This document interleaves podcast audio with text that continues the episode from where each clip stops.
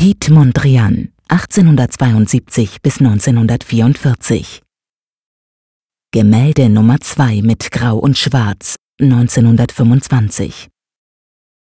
Er malt fast nichts, er baut zwei oder vier Quadrate, aber er ist ein wundervoller Mensch, sehr gebildet und imponierend. Er lebt wie ein Mönch, alles ist weiß und leer, nur rote, blaue und gelbe Quadrate, die er im ganzen Raum verteilt hat, im Atelier und im Schlafzimmer.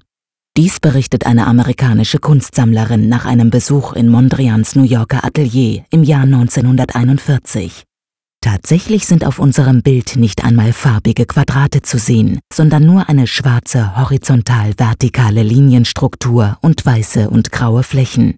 Die Komposition ruft keinerlei Erinnerungen an die sichtbare Welt hervor, sie ist ein reines Konstrukt des Geistes.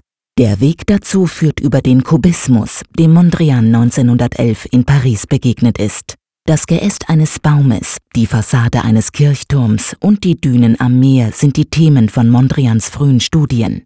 Schritt für Schritt reduziert er die Motive auf geometrische Strukturen, bis er sich um 1919 ganz vom realen Vorbild löst und seine Bilder aus einer orthogonalen Struktur, den Helligkeitsstufen Weiß, Grau und Schwarz, sowie den Grundfarben Rot, Gelb und Blau gestaltet. Die Proportionen findet er nicht aufgrund mathematischer Berechnungen, sondern durch intuitives Abwägen. Durch Verschieben der horizontalen und vertikalen Achsen sucht Mondrian ein Gleichgewicht der verschiedenen Elemente, das nicht auf Symmetrie beruht, sondern asymmetrisch und somit dynamisch ist.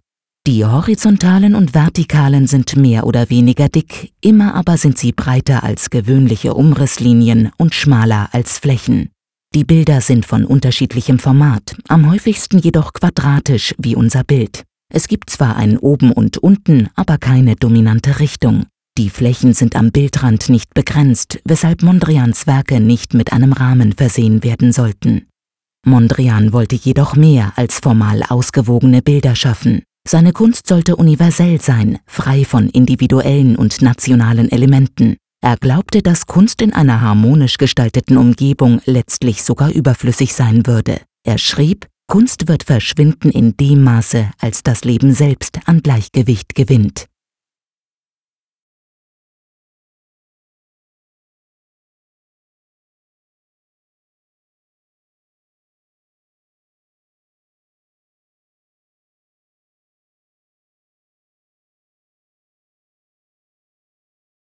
Besuchen Sie das Kunstmuseum Bern und sehen Sie die Werke im Original. Und laden Sie unsere Gratis-App Museen Bern aus dem App Store herunter.